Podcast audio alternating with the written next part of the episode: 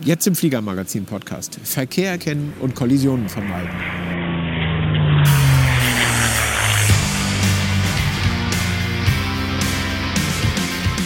Hallo und herzlich willkommen zum Fliegermagazin Podcast, dem Podcast von Piloten für Piloten in der allgemeinen Luftfahrt. Ich bin Thomas Borchert, Chefredakteur des Fliegermagazins und mehr über unser Heft erfahrt ihr unter www.fliegermagazin.de-heft.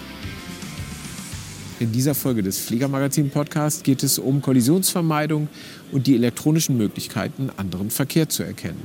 Herbert Goldbach vom Eisenschmidt Pilot Shop hat dazu eine Diskussion auf der Aero veranstaltet, an der wir teilgenommen haben. Und hier präsentieren wir euch den Mitschnitt. So, meine Damen und Herren, auf der Aero ist es immer so üblich, dass ich eine Podiumsdiskussion mache im Auftrag des DRECs eine Podiumsdiskussion mache, wo ich gerne kontroverse Sachen bringen will, die ich nicht in der Form äh, massiv beeinflusse, sondern ich versuche sie nur zu moderieren. Und wir haben hier das Thema heute, das ist das Thema Kollisionsvermeidung. Und Kollisionsvermeidung ist eine Sache, die wir alle wollen. Und ich habe immer jemanden an meiner Seite, der mir immer hilft bei diesen Sachen und den ich sehr, sehr schätze, aber es ist genug geschmust, das ist Thomas Borchert. Und ich bitte Thomas mal kurz auf die Bühne. Thomas Borchert, Chefredakteur vom Fliegermagazin. Für mich ist das, setz dich da drüben so in die Mitte. Und er ist für mich immer die, die Datenbank des Wissens. Und ähm, was er auch noch hat, ich sage immer, der hat irgend so eine Schatzkiste von Dingen, die er uns eigentlich nicht sagen darf. Aber das kommt so dann ganz vorsichtig, kommt dann die Nachricht raus. Dann haben wir jemanden, der mich auch unterstützt vom DRC immer. Das ist der Haber Brune, das ist der Mann, der euren Luftraum macht. Haber, komm bitte her.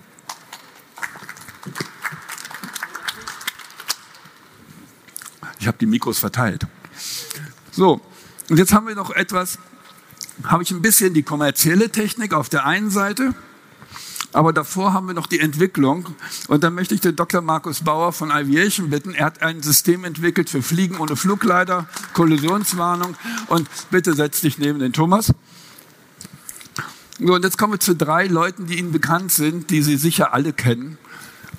Und das ist als erstes Wolfgang Österreich von Vorflight.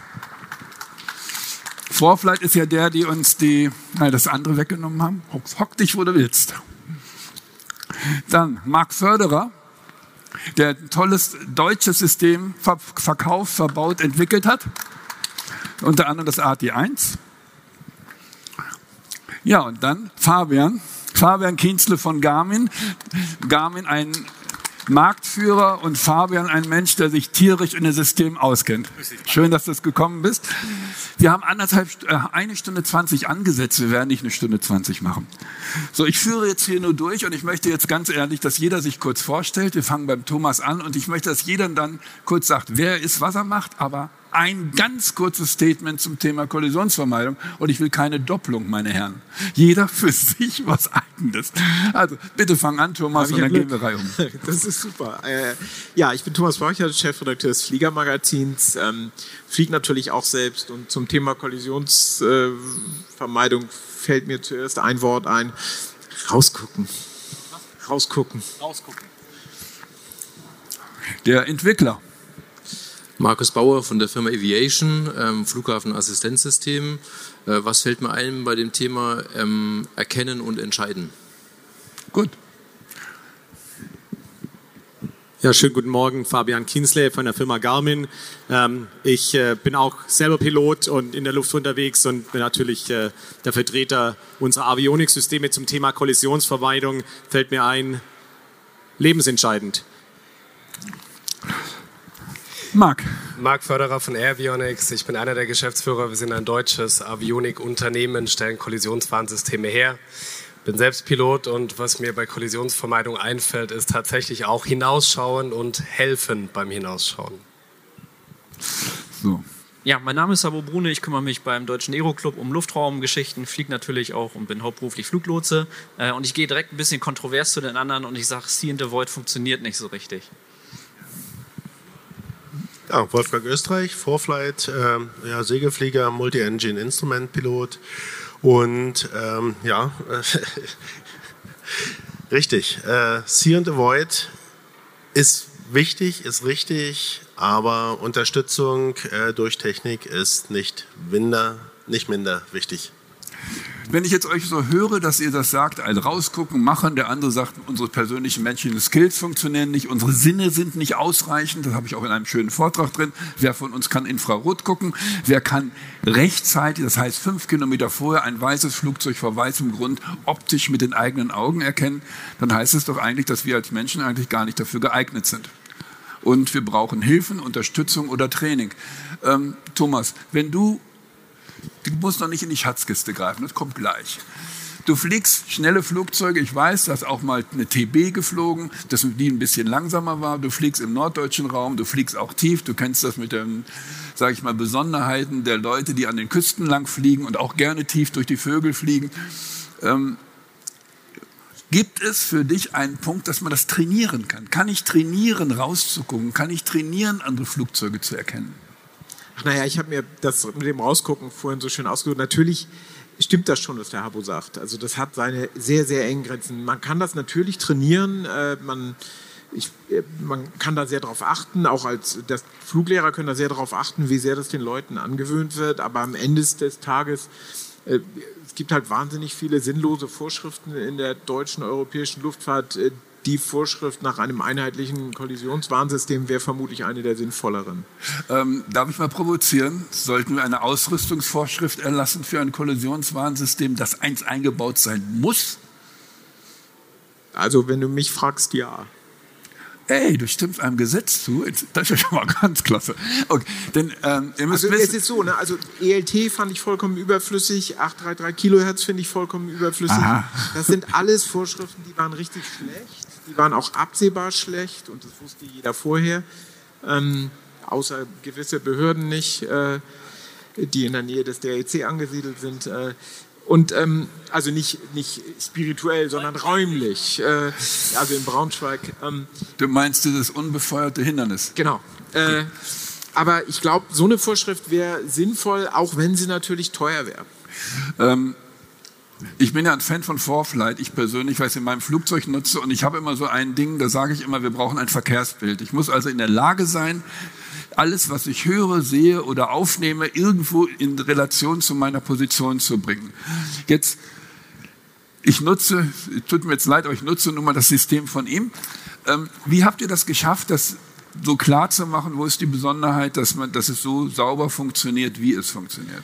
Ja, also an der Stelle muss ich einschränkend sagen, genau das ist der Trugschluss. Diese Technikgläubigkeit, nur weil wir heute ein Tablet haben, wo die Karte uns genau die Position anzeigt, wo wir äh, mit FLAM, mit ADSB äh, Traffic angezeigt bekommen, glauben wir, äh, die Situational Awareness zu haben, alles zu wissen. Ich weiß, früher war nicht alles besser. Ich habe noch zu einer Zeit fliegen gelernt. Da ist man mit einer Papierkarte geflogen, hat einen Strich gemalt, hat sich Auffanglinien gezeichnet und hat unterwegs eigentlich immer nur zugesehen, dass dann irgendwann auch die Landschaft zur Karte passt. Und ähm, da hat man auch mehr auf die Landschaft geguckt und nicht rausgeguckt nach anderen Flugzeugen. Ja, die Awareness war halt nicht besser. Und heute haben wir einen Haufen Technik, das uns, die uns unterstützt. Es ist vollkommen egal, ob es die, äh, die Avionik-Systeme sind, die wir eingebaut haben, die uns die Situation anzeigen können, oder ob es irgendwelche mobilen Lösungen, äh, irgendwelche ja, Tablet-Lösungen sind. Es bildet sich kein vollständiges Bild, es kann nur eine Unterstützung sein bei der Erkennung. Ja, aber es ist eine Unterstützung, die uns hilft. Und wenn wir zum Beispiel jetzt hier den Markt mal nehmen, Marc, du hast ein System, was ihr entwickelt habt und das Zufällig habe ich das auch verbaut. Aber das kommuniziert jetzt mit dem, was er gemacht hat. Deshalb will ich das auch so zusammenbringen. Der Rest bei mir im Flugzeug trägt den Namen Garmin. Ich war schon, ich war schon besorgt. nein, nein, nein. Aber es ist einfach so, wir müssen das doch so sehen, dass wir uns genauso wie wir eine Küche einrichten, jeder Koch hat seine eigenen Messer, das, was ihm passt. Ich muss mir bewusst sein, was das System kann und was es nicht kann. Jetzt bist du ein Entwickler und ich will dich gleich mal kontrovers zu diesem Entwickler setzen. Nicht Entwickler, sondern Vertreter eines Entwicklungsunternehmens und bekannt, weltbekannten Unternehmens. Was sind bei dir die Maßstäbe, warum ihr das System so macht, in dieser Art und Weise, ich sag mal einfach, ob es ja gar, obwohl es gar nicht einfach ist? Kannst du das mal sagen? Was sind eure Maßstäbe, eure Qualitätsstufen, eure Ziele? Warum habt ihr das so entwickelt? Ja, gerne. Also generell sehen wir das so, dass solche Systeme wie unsere zum Beispiel, es gibt eine Vielzahl an Systemen, ähm, dass die den Piloten unterstützen beim Hinausschauen. Das ist der Grund, warum ich das eingangs gesagt habe. Das heißt, See and Avoid ist für uns definitiv immer noch der Grundpfeiler der Kollisionsvermeidung. Man muss hinausschauen. Aber diese Systeme, die sind dazu da, den Piloten zu unterstützen. Ihr seht, warte, ihr seht, im Hintergrund immer mal wieder so einige Screenshots und Sachen da, die sollen eigentlich euch das visualisieren, was wir hier sagen. Wir sehen das hier auch unten durchlaufen auf dem Monitor. Nur einfach, das sind auch Dinge, über die wir reden. Weiter. Genau, und da bin ich auch absolut bei Wolfgang übrigens. Diese Systeme, die können nicht jeden Verkehrsteilnehmer empfangen. Es gibt leider immer noch viele äh, Kollegen, die Transponder ausschalten, die teilweise ohne irgendeine Technologie fliegen, die uns Verkehrsvermeidung ermöglicht. Das heißt, man bekommt leider kein vollständiges Bild, aber die Unterstützung, hinausschauen und gleichzeitig technologische Unterstützung, die sorgen dafür, dass wir sicherer fliegen können. Danke. Und Warum wir das Gerät so gebaut haben, dazu ein paar Sätze. Äh, wir sind darauf aus, dass wir so viel wie möglich solche Signale, die Luftfahrzeuge aussenden, empfangen mit unserem Gerät. Das äh, Gerät, was wir haben, das äh, empfängt am meisten von allen am Markt befindlichen Geräten und es ist einfach unsere Aufgabe, dafür zu sorgen, auch in der Weiterentwicklung in Zukunft, dass jede taugliche Technologie für Kollisionswarnung in solche Systeme, in unsere Systeme Einzug hält und dass wir dann eben das Bild, das wir im Moment noch nicht komplett haben, möglichst komplett haben in Zukunft. Danke, Marc. Fabian, du hast, du vertrittst eine Firma und ihr habt eine Entwicklung, ihr habt, das kann man ruhig sagen, so quasi Apostroph Mercedes-Status. Ja, oder eine Ferrari ist es nicht, es ist ein Mercedes, ja kein Sportgerät, sondern qualitativ. Ihr legt viel Wert auf Qualität, ihr legt viel Wert auf leichte Bedienbarkeit, wenn man einmal in eurem System drin ist. Es ist immer die Wiedererkennung. Du fliegst das Material selber. Du fliegst eine 182, wenn ich das richtig habe. Und ich weiß, dass du am Anfang, auch als du noch nicht in der jetzigen Position so tief drin warst, immer schon begeistert warst. Was begeistert dich an so einem System? Aber wie hat sich dein Fliegen verändert? Wie fliegst du jetzt noch? Bist du jetzt systemhörig oder gehst du wirklich noch stur nach deinen anderen Maßstäben, die du gelernt hast vor? Ja, ich weiß nicht, ob meine persönliche fliegerische Erfahrung zum Thema Kollisionsvermeidung richtig viel beiträgt, aber ich, ich, ich nehme das mal auf und äh, nenne die Dinge ja mal beim Namen. Natürlich, ich habe eine 182, die ich glücklicherweise durch meinen Arbeitgeber voll habe ausrüsten können. Ähm, nicht nur im Bereich Kollisionsverwarnung, äh, Kollisionsvermeidung oder Kollisionswarnung, sondern eben auch über GPS und, und, und die ganzen anderen Produkte, die wir letztendlich anbieten.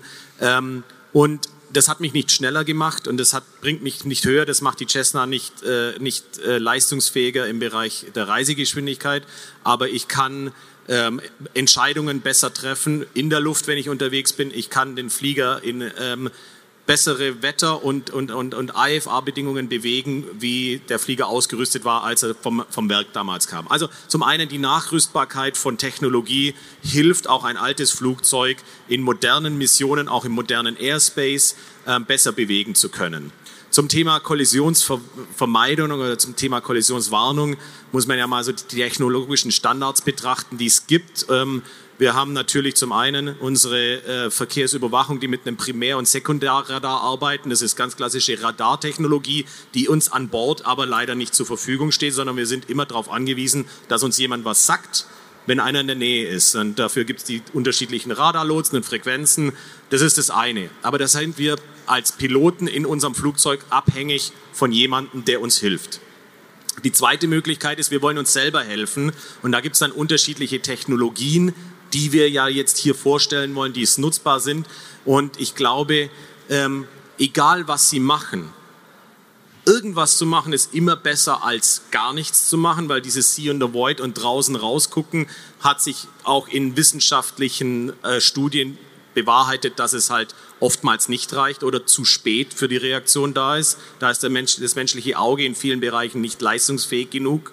Ähm, und insofern man muss für sich selber ja entscheiden, wie fliege ich, wo bin ich unterwegs, in welchen Lufträumen bin ich unterwegs. Bin ich ein Segelflieger, der sich den ganzen Tag durch die Pyrenäen schraubt, ähm, oder bin ich ein Flachlandpilot, äh, der zum Kaffeetrinken zehn Minuten fährt oder fliegt? Da kommt es wirklich drauf an. Ich glaube, man kann nicht, man muss da wirklich differenzieren. Aber jetzt ganz doch eine, entschuldigt jetzt ihr beide die provokante Frage: Gibt es ein besseres System oder würdet ihr, wie würdet ihr von euren Systemen, von diesem in Deutschland entwickelten, das hier das weltweit vertriebene System, wie würdet ihr das sagen? Wo sollen sich die Leute dran orientieren? Das ist ja auch eine Frage. Was brauche ich als Pilot? Also ich, gebe, ich nehme das mal an, bevor du antworten kannst. Wir orientieren uns an einem internationalen Luftfahrtstandard, der vorgegeben ist durch Standardisierung durch die ICAO. Das ist die Technologie, an der wir uns orientieren, die wir anbieten, die wir abdecken. Ähm, das ist zum einen das klassische TAS-System, das funktioniert ähnlich wie ein Sekundärradar. Ähm, und dann ist es zusätzlich ADSB, was im Prinzip die zweite, das zweite äh, standardisierte Technologie ist. Das ist das, woran wir uns als globaler Anbieter orientieren. Danke. So genau, und wir als äh, deutsche, europäische Anbieter, wir ähm, machen das auch. Wir orientieren uns durchaus auch an Standards. Wir haben allerdings gelernt, dass diese Standards unzureichend sind. Das reicht leider nicht aus. Viele Verkehrsteilnehmer, denen wir täglich begegnen im Luftraum, die können durch Technologien, die nur diesen Standards gehorchen, leider nicht erkannt werden. Und Deswegen haben wir das etwas weitergebracht in Zusammenarbeit mit vielen verschiedenen Partnerunternehmen, die Technologien entwickelt haben, die prominenteste davon ist Flam, die also sehr weit verbreitet ist mittlerweile in Europa, nicht nur im Segelflug, sondern auch im Motorflugbereich. Und diese nutzen wir zusätzlich zu den Standards, damit das Verkehrsbild kompletter wird und dass wir also mehr von dem Luftverkehr, der uns begegnet, erkennen können. Danke. Jetzt springen wir mal in eine Rolle bei Habo Brune, die er nehmen, annehmen muss. Er ist ja auch ausgebildeter Lotse. Und wenn ich den Habo jetzt als Lotse anspreche und nachher kriegt der Thomas Borchert die andere Rolle, er ist jetzt für mich, der ein bisschen in die Ausbildung guckt. Habo, wenn du jetzt als Lotse das siehst, du sitzt auf deinen Towern oder machst deinen Approach, dein GCA, was auch immer, wo du gerade eingesetzt wirst und arbeitest, ähm, wie genau und sicher bist du, dass du alles am Radar siehst, was in der Luft ist? Äh, na, da kann ich mir überhaupt nicht sicher sein.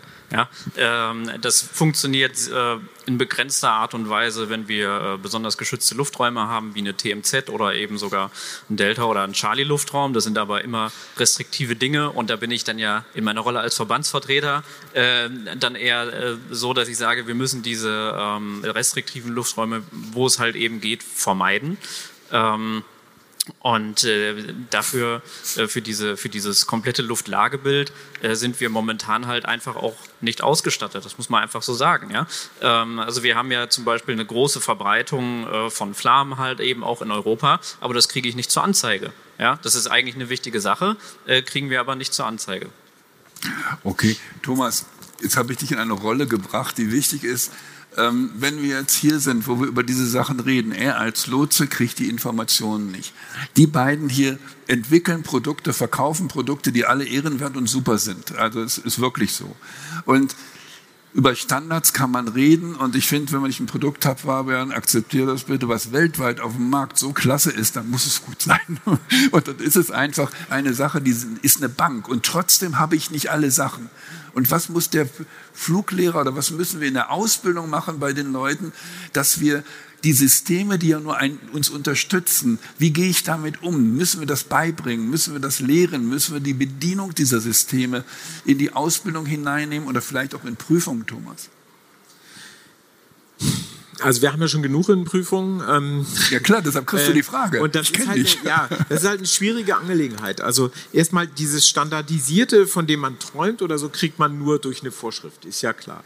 Da muss man sich dann eben fragen, wenn wir verlangen, dass alles, was in der Luft fliegt, mit irgendwas ausgestattet ist, was einen guten vierstelligen Betrag kostet, ist das sozusagen, ist das das Risiko, das wir da vermeiden wollen? Ist es das, was, wo, was sich lohnt, drei, zwei, drei, 4.000 Euro auszugeben? Oder haben wir vielleicht äh, viel weniger Unfälle, wenn wir die 3.000 Euro für ein Fliegen mit dem Fluglehrer und Flugtraining ausgeben? Kann ja sein, muss man schon mal drüber nachdenken. Ähm, also viele Piloten haben halt sehr viel Angst vor Kollisionen. Ob ja. die berechtigt ist, ob das wirklich das ist, wovor sie Angst haben sollten oder lieber vor ihren eigenen Fähigkeiten starten und landen zu können, schwierig. Ähm, aber wenn man einen einheitlichen Standard will, dann muss man das gesetzlich vorgeben. Das geht, glaube ich, nicht anders. Und dann hätte man tatsächlich ein komplettes Luftlagebild. Ne? Wenn man sagen würde, jedes Flugzeug muss, Doppelpunkt. Ne? Dann, das ist der einzige Weg dahin. Trotzdem glaube ich, um zurück zu deiner Frage zu kommen, ähm, dass man das natürlich trainieren muss. Ja. Und ein, eine Falle klang hier vorhin eben schon so an. Ne? Es ist eben aus meiner Sicht überhaupt nicht so, dass äh, das sozusagen, also man hat ja keinen Radarbeobachter im Flugzeug, so wie in einem mhm. Kampfjet, in einem zweisitzigen. Also die visuelle Darstellung des Verkehrs hat ja ganz enge Grenzen. Alles, was ich doch eigentlich will, ist, dass mich jemand möglichst anschreit, also eine Computerstimme, wenn da vorne gleich einer in mich reinfliegt. Und damit ich dann rausgucke. Ich will ja nicht auf ein Display gucken, um zu sehen, ah, guck mal da hinten, in 15 Kilometer Entfernung fliegt einer und da in 40 Kilometer auch und das ist die Lufthansa. Also das ist zwar nett zur Unterhaltung, aber Kollisionsvermeidung ist Traffic one o'clock high und dann gucke ich raus. Also ja. das Luftlagebild sozusagen, das will ich gar nicht. Markus, du hast etwas entwickelt mit deinem Team, das du vielleicht mal kurz beschreibst, aber wo hilft das uns bei der Kollisionsvermeidung? Also wir haben das Thema äh, Flughafenüberwachung äh, uns die letzten zwei Jahre angeguckt, äh, welche Informationen wir erfassen können. Da bedienen wir uns der heutigen Technologie, um mit ähm, optischer Erkennung sozusagen Fahrzeuge, Flugzeuge zu erkennen. Das sieht man jetzt hier auf dem Foto. Äh, wir berechnen dabei aber auch die Position von den Objekten und haben uns einfach gedacht, welche Informationen, die das System da hat, könnte man jetzt auch hier weiterhin teilen, auch für Piloten. Haben vor zwei Wochen einen Test in Kulmbach gemacht, in Zusammenarbeit mit Flam, ähm, Air, Avionics und Funkavionics. Einfach mal, weil wir brauchen ja auch eine Anzeige und da haben wir vorhin schon die Diskussion gehabt, jetzt habe ich Informationen, die müssen aber dargestellt werden. Und da war einfach der Gedankengang, wenn das System jetzt am Flughafen zum Beispiel erkennt, ich habe ein Fahrzeug auf der Runway, dann habe ich eine Gefahrensituation und kann ich die jetzt teilen. Und das ist, was wir dort probiert haben, das entsprechend als äh, Warnzone dann äh, kundzutun, was im Cockpit äh, aufgenommen wird. Und da war ganz wichtig der Punkt, was Sie eben gesagt haben, dass wir dann auch einen Call-out machen, weil ich will ja nicht wieder ablenken, wenn ich im Anflug bin. Ich mache dann eine zusätzliche Awareness einfach und sage Check, weil wir können auch nicht 100% sicher gehen, dass wir alles richtig erkennen, aber da ist eine gewisse Prozentualität und dann will ich das entsprechend kundtun. Ja. Gut, ich habe vorhin gesagt, dass es da ein System gibt, was ich sehr gerne mag. Dieses Vorflight. Und jetzt, was ich so toll finde, ist, dass so Leute das vertreten oder diese Sachen vertreten. Was heißt nicht, dass man es zu 100 Prozent mag, aber das gibt mir mein Verkehrsbild, aber gleichzeitig nutzt es von euch entwickelte Techniken, stellt diese Sachen dar, verbunden mit den Skills, die wir haben sollen. Aber Wolfgang, du hast einen Punkt vorhin gesagt, den ich ähm, nochmal ganz deutlich sagen will, das hast du im Vorgespräch gesagt, das sind nur Werkzeuge. Das ist nicht die Wahrheit. Äh, das, es gibt keine Garantie, dass alles erkannt wird. Wie sollen wir umgehen mit den Leuten, die sagen, ich mache alles aus, jedes Flugzeug ist ein Gartenstuhl, ich will hier nicht erkannt werden, ich fliege da trotzdem, auch wenn ich da nicht durchfliegen darf. Ja. Ja. Da habe ich nur meine Augen. Ja, äh, ich denke, ähm, es ist wichtig, allen Piloten klarzumachen, dass sie Verkehrsteilnehmer, Luftverkehrsteilnehmer sind, die nicht nur Spaß haben, nicht nur die Freiheit genießen, sondern die auch die Pflicht haben, sich selbst gegenüber anderen kenntlich zu machen. Und ich, das erste Wort, was mir bei Kollisionsvermeidung immer einfällt, ist Reichelsheim. Oh ja. Dieser Unfall wäre oder ist durch See und Avoid nicht vermeidbar gewesen. Jedes Hilfsmittel, egal ob Flam, ADSB, sonst wie was, hätte geholfen, diese sechs Menschenleben zu retten. Das ist das, was ich in meinem Kopf habe. Deshalb Unterstützung, Hilfsmittel sind wichtig. Wir versuchen natürlich auch, das möglichst breit zu machen, möglichst viele Lösungen zu integrieren. Ähm, alles, was irgendwie Unterstützung liefert, Informationen liefert, hilft. Das versuchen wir darzustellen, auch durch entsprechende Anzeige, Call-outs, Traffic 12 o'clock äh, oder wie auch immer. Und, aber letztendlich ist es der Pilot, der darüber entscheidet, schalte ich den Transponder an und wenn es nur Mozilla ist, dann kann das AT1 das erkennen, die Lösung äh, kann entsprechend dann den Traffic darstellen, das TAS äh, von Garmin sowieso. Aber ohne Transponder zu fliegen, nur so zu fliegen, als ob ich allein in der Welt wäre, das ist, äh, das ist der Punkt. Und diese Awareness in der Pilotengemeinschaft zu entwickeln, dass ich dort oben nicht alleine bin, das ist für mich ganz entscheidend. Danke. Fabian, wenn du, wenn du jetzt aber hingehst und sagst, ich habe meine Produkte, du hast die Flugzeuge ausgestattet, das System funktioniert, dein System funktioniert wunderbar, was ihr vertreibt und wo würdest du dir wünschen, wo du noch mehr Einfluss hättest, zum Beispiel in Entwicklung von Systemen beziehungsweise im Training von Piloten? Wo hättest du da gern, du machst ja auch tolle Vorträge darüber, wo würdest du noch eine Schraube andrehen oder etwas einbauen wollen? Ja, ich meine, es kommt natürlich zu der, wie gesagt, wie ich vorher schon angemerkt habe, jeder fliegt irgendwie anders und hat andere Emissionen und bewegt sich in anderen Lufträumen. Und jeder Luftteilnehmer, egal ähm, ob das eine Fläche, ein Flächenflugzeug ist, ein Hubschrauber, ähm, ein Segelflieger äh, oder ein Paraglide-Schirmflieger, äh, die benutzen alle dieselben Lufträume. Und je nachdem, in welchem Luftraum ich mich befinde, muss ich mich mit unterschiedlichen Teilnehmern beschäftigen und muss mir auch klar sein, dass es Technologien gibt. Ich kann jetzt nicht in jeden Ballon einen äh, großen Transponder einbauen, wobei die haben ja zum Teil Ausrüstungspflichten ähm, die schon ge gegeben sind. Jeder hat, also ich glaube, ab einer gewissen Kategorie gibt's halt diese Transponder-Ausrüstungspflicht. Da sind ja. die Segelflieger von ausgenommen, soweit ich weiß. Und das war ja auch letztendlich eure ursprüngliche Idee, zu sagen, die Segelflieger wollen sich auch sehen. Ähm, und da waren halt einfach auch kleine, äh, wenig stromverbrauchende, kostengünstige Lösungen gefragt, die halt nicht vereinbar sind mit der Boeing 747, die im Luftraum Charlie ganz weit oben fliegt. Und da kommt natürlich die Problematik ins Spiel. Ähm, und es gibt ja die Technologien am Markt. Wo ich gerne ähm, mehr dran drehen wollen würde, ist das Verständnis, die technischen Leistbarkeiten der einzelnen Systeme, dass man da ein bisschen besseres Verständnis reinbringt, weil oftmals wird ein TCAS synonym mit einem System verwendet, das keine Kollisionswarnung oder keine Awareness äh, produziert oder keine, keine Kollisionsvermeidung produziert, sondern nur eine Kollisionswarnung produziert. Und einfach das, die technische Verständlichkeit von den unterschiedlichen Systemen, die am Markt zur Verfügung stehen, ähm, deren Limits, die sie haben, aber auch deren Chancen, die sie haben. Und da muss jeder für sich selber irgendwo entscheiden, weil ob ich businessmäßig in der TBM unterwegs bin oder wie gesagt mit, mit meinem kleinen Single Engine äh, zum Kaffee trinken fliege, habe ich andere Anforderungen. Natürlich kann man provokativ sagen, die Luft ist groß. Die Wahrscheinlichkeit, dass ich einen treffe, ist minimal. Ja, das ist auch ein Aspekt, wie man damit umgehen kann. Aber es gibt leider zu viele ähm, Beweise, dass es halt oftmals nicht reicht. Und insofern würde ich gerne jedem einfach ähm, von Anfang an vom Training, von der Awareness verstehen, wie du schon gesagt hast, Wolfgang, macht euch sichtbar mit allem, was euch in eurer Mission, in eurem Budget und in eurem Flugzeug zur Verfügung steht. Und wenn man dieses Mindset hat, dann sind wir schon mal ein gutes Stück weiter. Und wenn man dann sagt, Transponder ist an, ich habe eine Ausrüstungspflicht, ich muss den Transponder anmachen, aber sagen, ach komm, ich muss hier nicht wirklich, weil Luftraum Golf und uh, und wenn man dann wieder vom Himmel gefickt wird, ist das Gejammer groß. Danke, Fabian.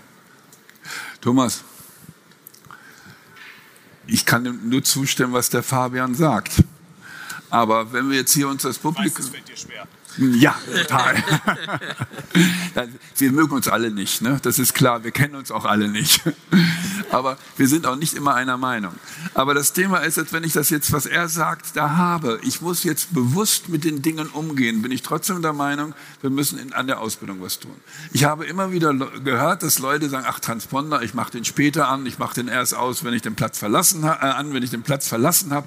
Ein, ein Dritter sagt wieder, ja, ich fliege da zwar lang, aber ich weiß nicht, ob es legal ist. Dann geht der Hebel wieder nach unten. Und ähm, zu dem Satz von ihm, ob ich das Geld ausgebe oder nicht, gibt es ein ganz einfaches Gegensatz von mir. Jeder muss selbst wissen, was ihm sein eigenes Leben wert ist. Punkt. Das ist genau dieser Punkt. Aber Thomas, wie, wo würdest du jetzt dran drehen wollen? Wenn du jetzt entscheiden könntest, wie die sich hier, die hier sitzen, unser tolles Publikum, wie die sich anders verhalten. Ihr kommt gleich auch noch alle zu Wort, keine Sorge. Ihr könnt euch rächen. Also erstens bin ich, bin ich gar nicht sicher, ob es gibt wirklich noch so viele Leute, die ohne Transponder durch die Gegend fliegen? Ja. Also ist es gesetzlich vorgeschrieben, dass, um das einmal kurz zu klären, wer einen ja. Transponder an Bord hat und der funktioniert, muss ihn anmachen. Ähm, immer. Äh, nur falls es einer nicht mitgekriegt hat. Aber Ähm, ich kann es mir echt nicht vorstellen. Gibt es das echt noch? Es gibt Leute, die vergessen das zum Beispiel ganz bewusst. Da kenne ich sogar Leute namentlich, aber ich sage ich nicht. Merkwürdig. Weil sie vielleicht, Okay, das, vielleicht bin ich naiv. weil sie vielleicht das Ähm, Flugzeug überfordert. Allein schon so viele Knöpfe und dann noch Ja. den auf. Ja, also, da- aber da komme ich zu zurück zu geben. meinem anderen Punkt. Hilft das jetzt, dem vorzuschreiben, dass er für 3000 Euro ein ADSB-Out installieren muss? Oder geben wir die 3000 Euro lieber dafür aus, dass er die Knöpfe in seinem Flugzeug kennenlernt? Das, da bin ich jetzt nämlich bei dir. Das ist genau die Frage der Ausbildung. Die Frage ist, ist es Technik oder ist es, sind Skills? Und das ist ja genau der Punkt. Und die Frage ist ja auch, ähm, gehört das vielleicht auch in einen zweijährigen, wie heißt das so schön, Überprüfungsflug? Ja, naja, das ist ja aber immer das, was man daraus macht. Es ist, also ich, ich würde mich dagegen wehren, nun genau festlegen zu wollen, was in diesem Übungsflug stattfinden muss. Das ist ja mit Absicht offen gehalten. Und natürlich gibt es dann sowohl Fluglehrer als auch äh, Piloten, die diesen Übungsflug machen, die diese Chance nicht nutzen.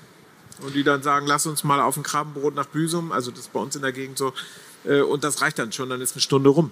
Äh, und andere gibt es, die sagen, wir machen da eine Stunde Hardcore-Training und bringen mich up-to-date mit den neuen Systemen in meinem Flugzeug.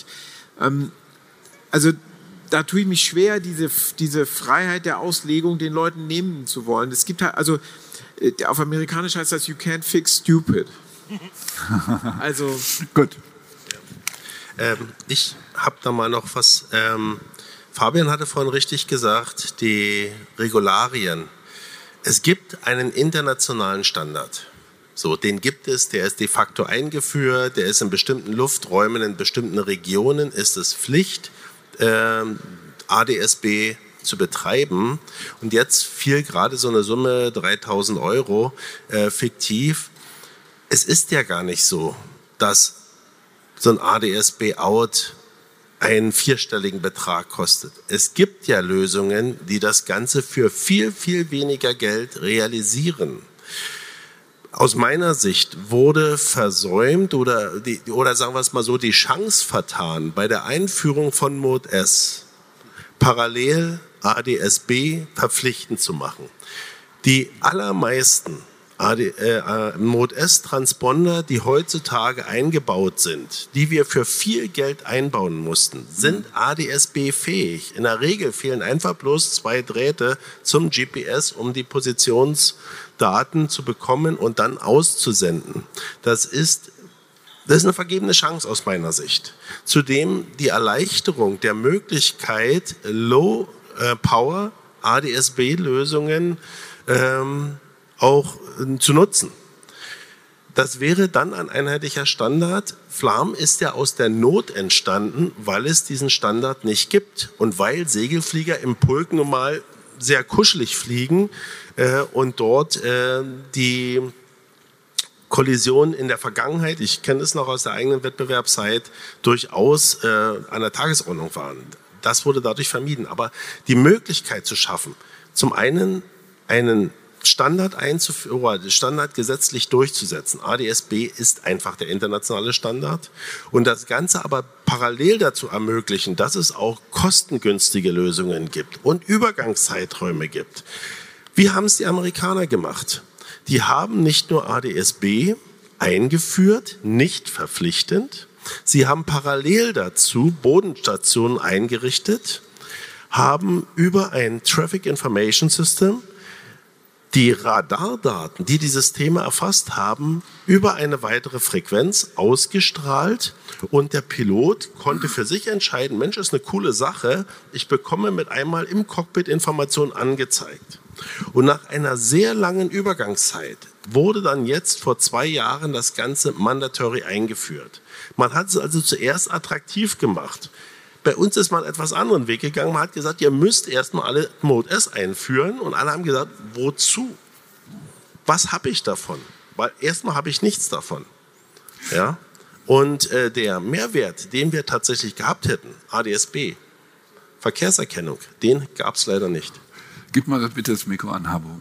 Habo, du bist in solchen Arbeitsgruppen drin, die genau das, was er haben möchte, äh, nach vorne treiben wollen. Kannst du ein kurzes Statement geben, wo wir da stehen? Du bist ja auch mit Universitäten dran. Ich weiß, das überrollt dich jetzt, aber versuch mal das zu sagen, was du kannst. also das mit dem Kurz ist jetzt die eigentliche Herausforderung. Aber, ähm, ja, kurz, kurz heißt, du hast zwei Minuten. Ja, okay. Ähm, also ähm, grundsätzlich ähm, teile ich da deine Meinung. Ähm, ist es aber so, dass ich und auch andere der Meinung sind, dass dieses Mode Alpha Charlie Sierra äh, Transpondersystem. Das ist für die General Aviation, also für die, also für die kleine Luftfahrt und Luftsport nicht mehr zukunftstauglich. Ja? Äh, und das, was die Amerikaner ja momentan machen, dass sie einen Mode Charlie und diesen Universal Assess Transceiver zeitgleich betreiben. Du brauchst immer noch beides.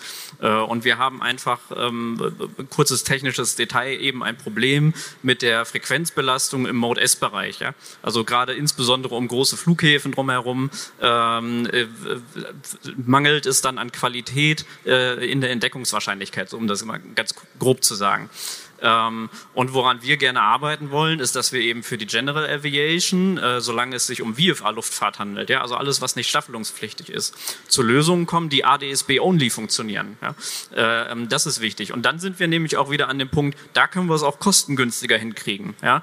Ähm, also so ein, zum Beispiel die Briten ausgerechnet, die Briten sind uns da voraus, ja. Äh, die arbeiten gerade auch an diesen OAT-Systemen und die haben so ähnlich gemacht wie die Amerikaner.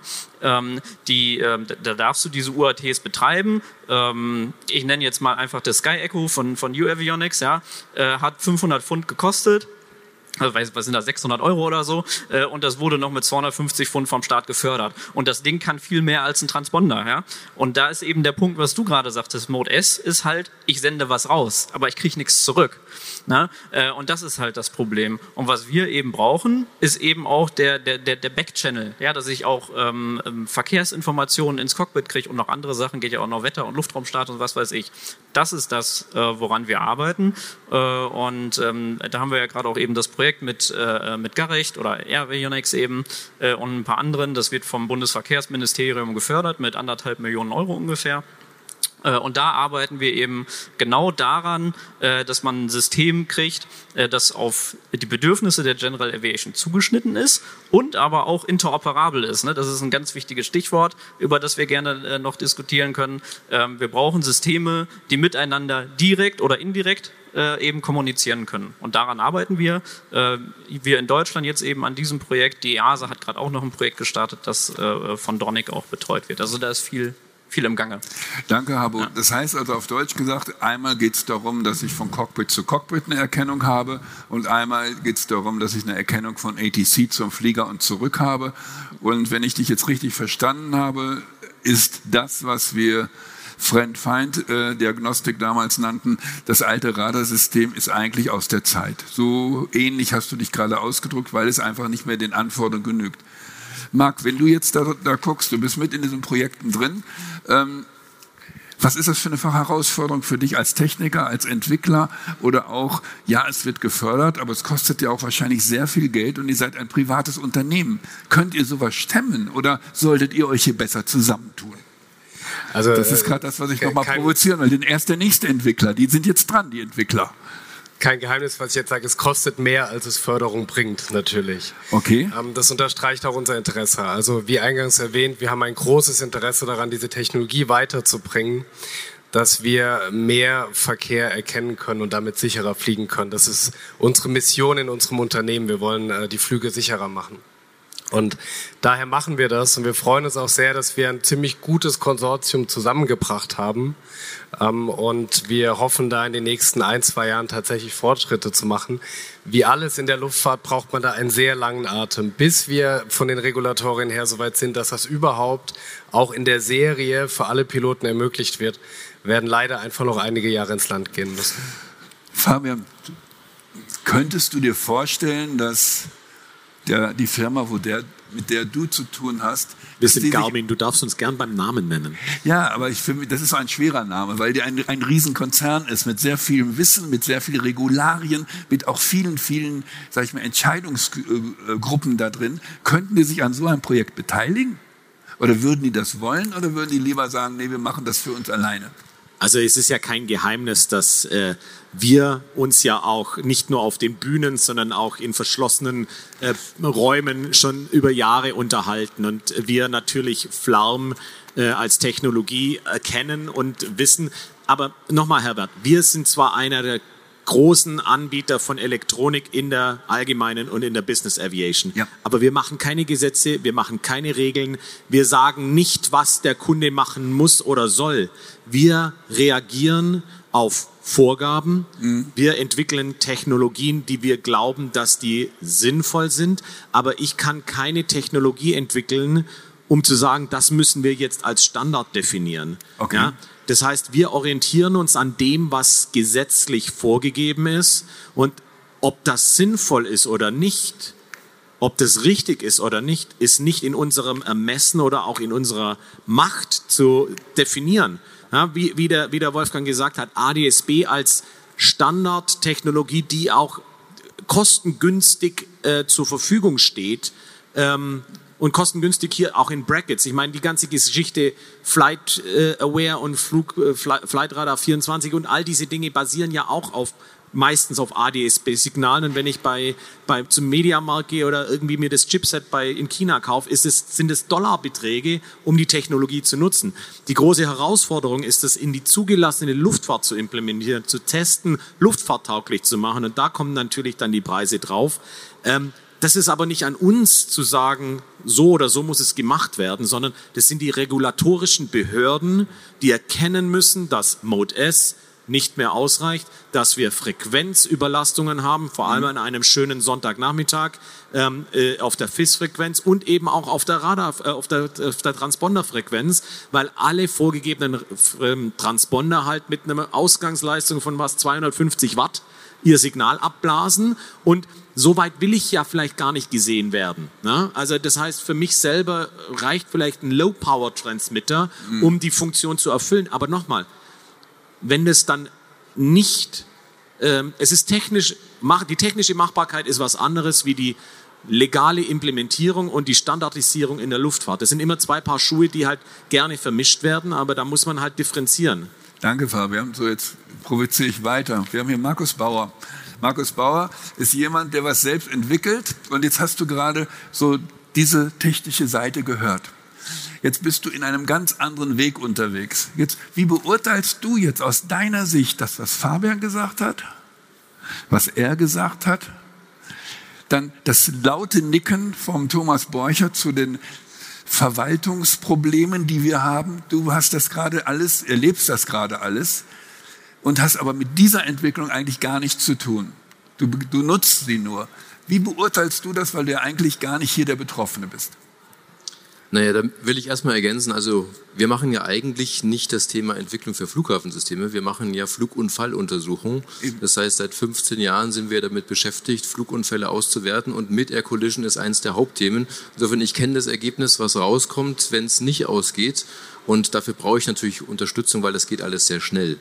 Jetzt haben wir natürlich ein bisschen weiter geguckt, was kann ich dann mit so einer Technologie machen und weil du auch vorhin gesagt hast, wenn man was Neues tun will, muss ich aus eigener Erfahrung sagen, das macht man am besten im Verbund, weswegen ich auch sehr dankbar bin, dass wir mit Flamme Airvionics und äh, Funke das dann machen konnten, weil wenn ich etwas Neues treiben will, kann ich das nicht nur aus einer Ecke, ich brauche dann schon, muss den Kreis schließen, sonst werde ich es auch nicht dahin bringen. Ne? Aber wie machst, wie gehst du zum Beispiel mit diesen dann behördetechnischen Anforderungen um, mit den Dingen, wo es nachher in, durch Regulierungen geht, durch Akzeptanz geht, in die Gesetze, Gesetze hineinkommt?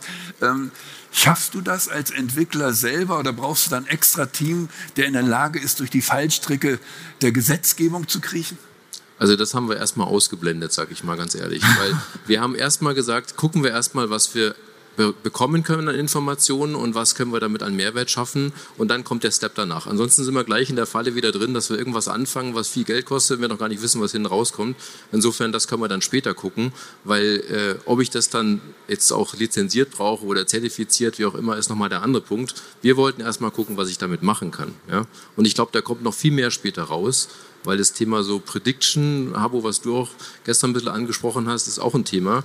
Da wird die Technologie uns zukünftig auch noch Möglichkeiten geben, dass wir auch Predictions bekommen von Flugverläufen aufgrund von historischen Daten. Also da würde ich das Thema KI nicht unterschätzen, was uns später vielleicht auch noch äh, die ein oder anderen Informationen gibt, die wir noch gar nicht haben die noch gar nicht da sind. Ja. Jetzt sagst du, ich nehme die künstliche, ähm, künstliche Intelligenz mit ins Cockpit, wo, wobei die eigene dann reichen muss. Ich weiß es nicht. Oder vielleicht auch gar nicht da ist bei dem einen oder anderen. Ich hoffe es nicht.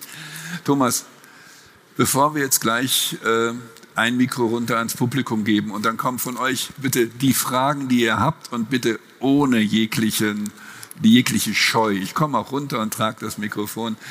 Thomas, wenn du jetzt diese Situation hier hast, wo wir hier sind, was wünschst du dir oder was würdest du dir wünschen, wenn wir jetzt sagen, wir erfüllen deinen Wunsch morgen? Was wäre das?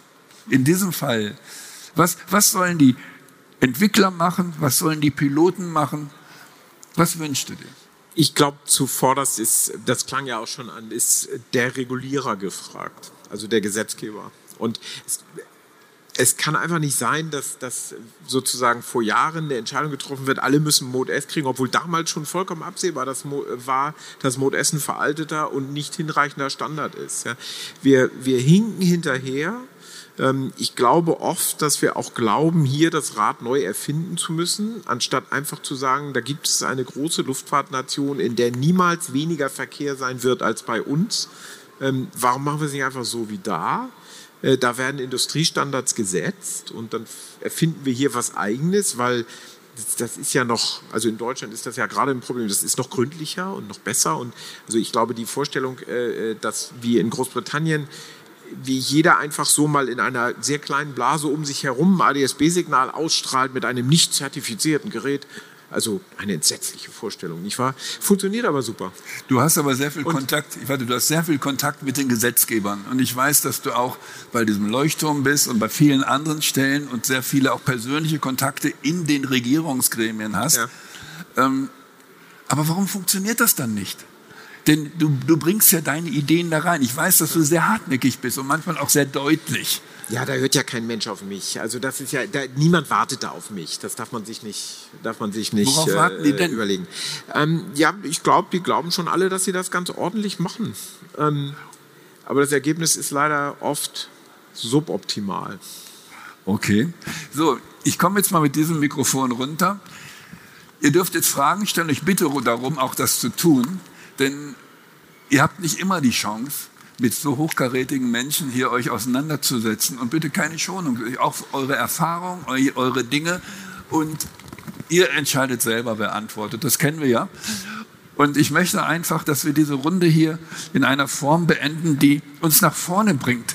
Und die erste, oh ja, es geht schon los. Und die erste Frage, wenn einer auch Erfahrung mit diesen Leuten hat, die ihm nicht zuhören, ich wäre dankbar dafür. Bitteschön.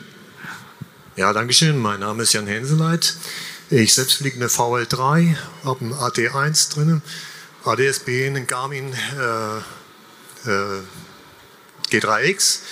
Und was mir immer auffällt, ist, ähm, es ist wirklich so, dass man zum Beispiel Segelflieger fast immer erkennt, weil die alle mit dem Flamme unterwegs sind. Also ich habe eigentlich nie erlebt, dass ich ein Segelflugzeug visuell wahrgenommen habe und es nicht auf meinem Gerät erkannte. Bei den UL-Fliegern hat sich in den letzten Jahren viel getan, habe ich festgestellt, wo ich aber immer wieder massive Probleme feststelle. Und ich fliege halt lange Strecken mit der Maschine, meistens auch von Norden, weil ich aus Husum komme, bis ganz runter nach Bayern oder noch weiter, also Nord-Süd-Route sind immer wieder Maschinen. Äh, ich habe also im Schnitt, ich habe das mal nachgeguckt, alle 70 Stunden eine äh, kritische Situation. Und zwar eigentlich immer frontal. Es kann natürlich sein, dass ich Bewegungen von der Seite habe, die ich nicht registriert habe, aber die frontalen kriege ich dann halt im letzten Moment noch mit. Und da waren also zwei Begegnungen dabei, die waren wirklich kriminell. Und es ist jedes Mal so, das sind Echo-Klasse-Maschinen, die den Transponder nicht eingeschaltet haben. Und da frage ich mich halt, äh, gut, was soll man machen? Man, man, man kann das ja offensichtlich nicht erzwingen. Meine Frage wäre, ob es nicht sinnvoll ist, diesen Leuten, die aus welchen Gründen auch immer die Dinger nicht einschalten, vielleicht einfach auch, weil sie keine Angst haben vor den Konsequenzen, wenn sie irgendwann mal einen Luftraum anschneiden. Aber die Frage ist, was ist wichtiger? Kollisionsvermeidung oder wenn einer mal aus Versehen einen Luftraum kratzt, wo er immer noch eventuell einen Controller einbaut. Also wie gesagt, und meine Überlegung wäre, ist es nicht sinnvoll, den Leuten nahezubringen, doch auch in den Motormaschinen überall einen Flam einzubauen? Dann hätte man eine viel bessere Verbreitung äh, und sowas. Das wäre meine Frage, um, um erstmal schnell eine Lösung zu finden, die praktikabel ist. Danke, also ich, ich bin mir sicher, er findet die Frage total super und er findet, die muss man natürlich klar mit Ja beantworten, aber kann man, kann man aber auch ausschalten. Das heißt, wenn einer einen Flam gar nicht anschaltet, dann bringt es auch nichts. Deswegen, ich habe das ja vorher schon gesagt und ich will vielleicht die Gelegenheit nochmal kurz nutzen, die drei Technologien auch zu differenzieren.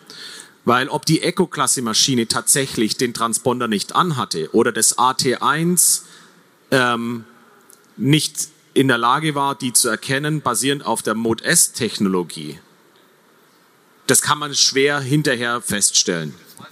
Ganz genau, das weiß man nicht. Vielleicht sind sie im letzten Moment noch aufgeploppt.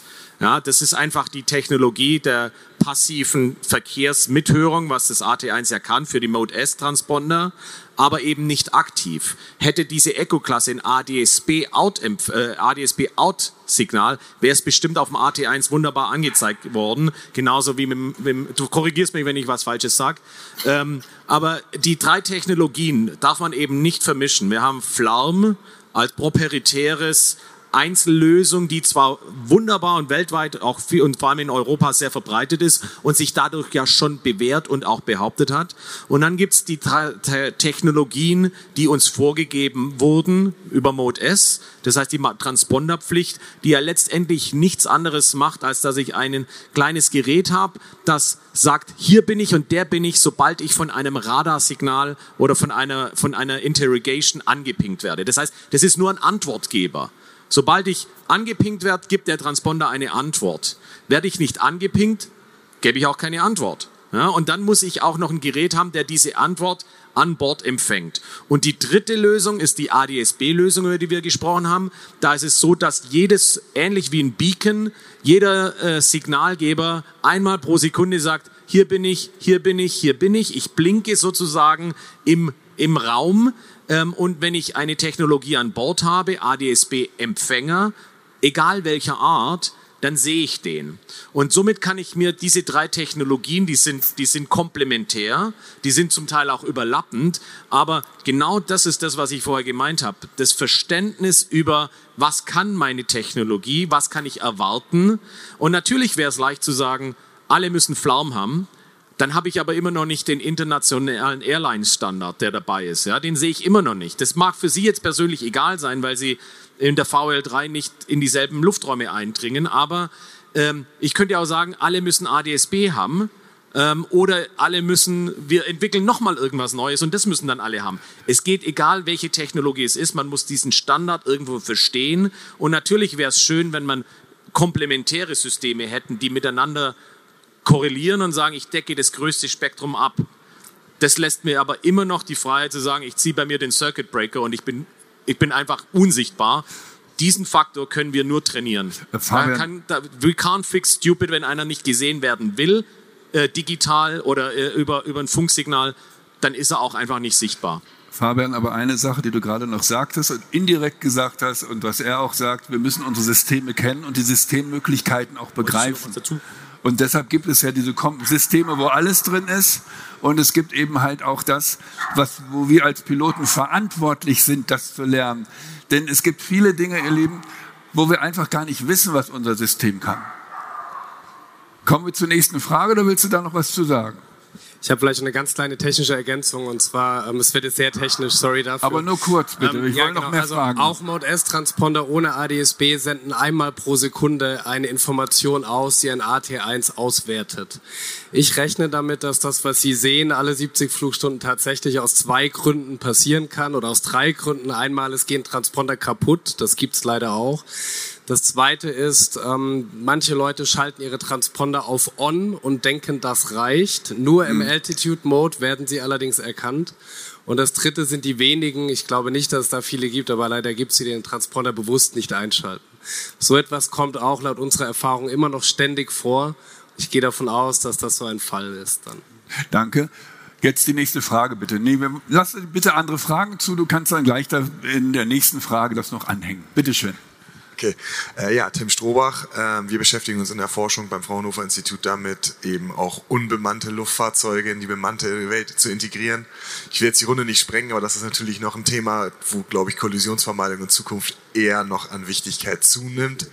Und da würde ich gerne einfach mal das Thema in die Runde werfen und fragen, wie es auch im Hinblick auf ADSL, begrenzte Verfügbarkeit von ICAO 24-Bit-Adressen, ähm, ohnehin Frequenzüberlastung und ähnliches war ja eben schon ein Thema, wie das so gesehen wird.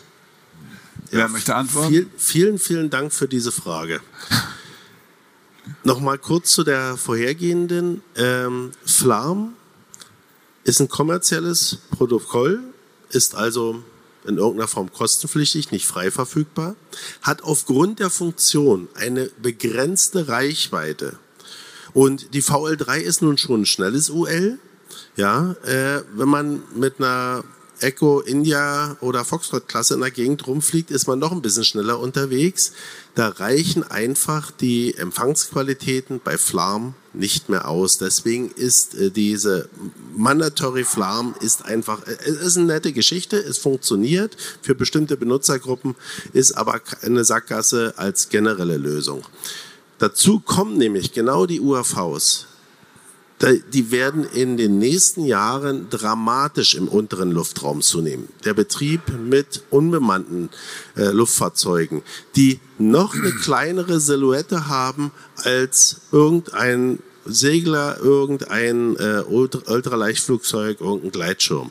Und genau hier geht's los. Und hierfür brauchen wir Lösungen. Und auch dort kann wiederum ADSB Low Power ADSB die Lösung sein, dass nicht nur wir diese Flugobjekte, so will ich sie jetzt mal nennen, erkennen können, entsprechende Warnungen ins Cockpit bekommen, sondern es gibt dann auch wiederum Technologien, dass wenn ich ADSB sende, das UAV automatisch erkennt, da kommt jemand an, mit dem will ich mich nicht anlegen und das UAV automatisch ausweicht.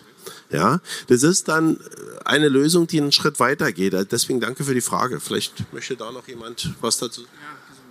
Also das ist halt wirklich ein wahnsinnig aufwendiges Thema, jetzt gerade mit den UAVs, zumal ja auch noch gar nicht feststeht, was denn jetzt der Standard für UAVs mal sein wird. Ja?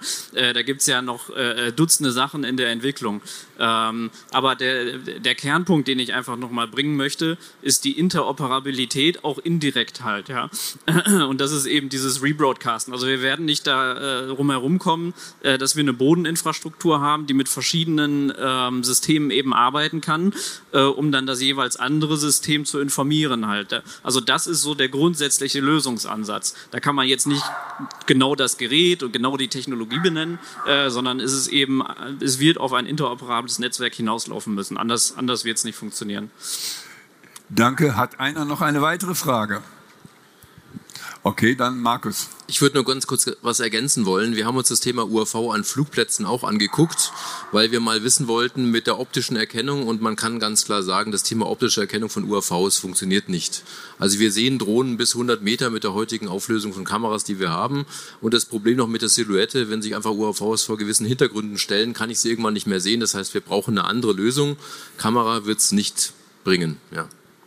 Oder Dank. begrenzt. Müssen wir jetzt Angst haben? Da sitzt zwar jemand von der Dronik, der wollte aber nichts sagen. Oder doch? Müssen wir Angst haben?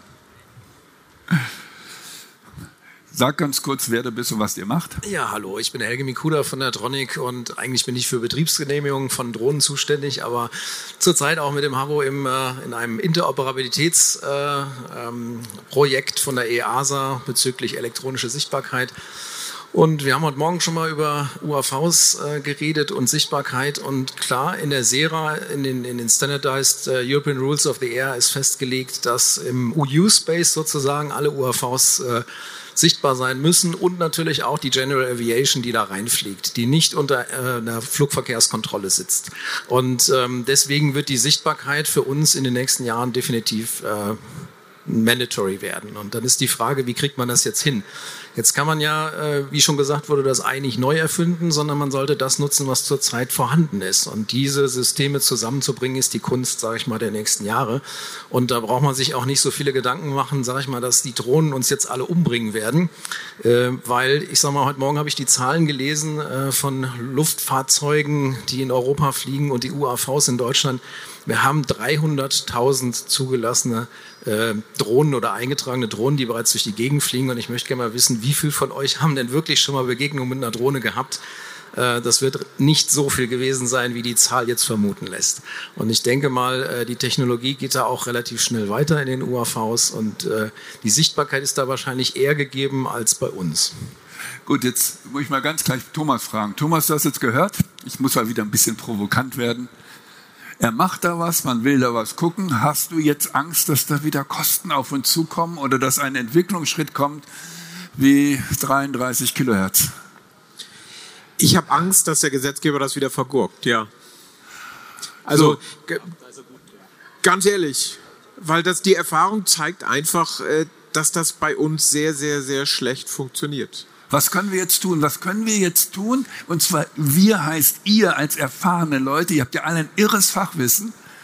Er ist ja eigentlich mit in diesem Kreis drin, speziell bei den Drohnen. Was können wir tun und was können Verbände tun, dass es doch in die richtigen Kanäle geht? Denn wir müssen ja wir können ja nicht 50 Mal einen neuen Transponder kaufen und er schafft das auch nicht hinzugehen und er auch nicht. Noch ein neues Gerät, noch ein neues Gerät, die Serie schmeißt er weg, habe ich nie einen Benefit, ne? es wird nicht rückfinanziert. Das geht ja alles nicht. Was können wir tun? Habo. Ähm, also natürlich müssen wir äh, entwickeln, aber auch eben Klinken putzen beim Regulator. Äh, ich möchte an der Stelle aber vielleicht mal ähm, tatsächlich eine Lanze für die EASA brechen, was die General Aviation angeht. Äh, die haben bei vielen Dingen doch einen sehr realistischen Blick, muss ich sagen. Ähm, also das ist jetzt nicht vergleichbar mit, ähm, will jetzt keine Namen nennen, aber es gibt auch in Deutschland Behörden, die halt eher noch im letzten Jahrtausend leben. Äh, und da ist es doch ganz gut, dass die jetzt nicht mehr der Regulator sind für Dinge, äh, die halt eben europäisch gelöst werden. Ja? Ähm, und äh, wie gesagt, da finde ich wirklich, dass die EASA da eigentlich einen, einen ganz guten Job macht. Das muss ich wirklich einfach mal so sagen. Äh, also ich sehe da jetzt auch nicht irgendwie die Horror-Zukunft vor uns oder so, äh, weil wir haben auch gesagt, wir wollen jetzt nicht eine Box im Cockpit für U-Space-Drohnen haben und eine Box im Cockpit, damit wir mit dem Airliner kommunizieren und eine Box im Cockpit, die mit dem Segelflieger und so. Äh, sondern da ist auch der, der europäische Regulator sagt, ja, wir brauchen eine, äh, eine Lösung, die für alle funktioniert und nicht 25 Insellösungen. Okay, Habo, ich nehme dich beim Wort. Du bist in diesen Arbeitsgruppen drin. Du vertrittst ja sehr, sehr viele Piloten. Ich nehme euch auch beim Wort, dass wir uns übermorgen noch mal sehen. Sag erstmal Dankeschön und ich fand das sehr interessant. Und ich habe jetzt auch den Thomas Borchert bei Wort genommen, der sagte, bitte mach nicht mehr als eine Stunde, weil wir haben alle Termine und das müssen wir auch verstehen. Diese Herren hier, die kommen jetzt von ihren Ständen, von ihren Terminen und hetzen jetzt wieder zurück. Und ich denke, der haben einen guten Applaus verdient. Das war der Fliegermagazin-Podcast, unser Mitschnitt von der Podiumsdiskussion auf der Aero 2023. Schön, dass ihr dabei wart. Vielen Dank fürs Zuhören und bis zum nächsten Mal.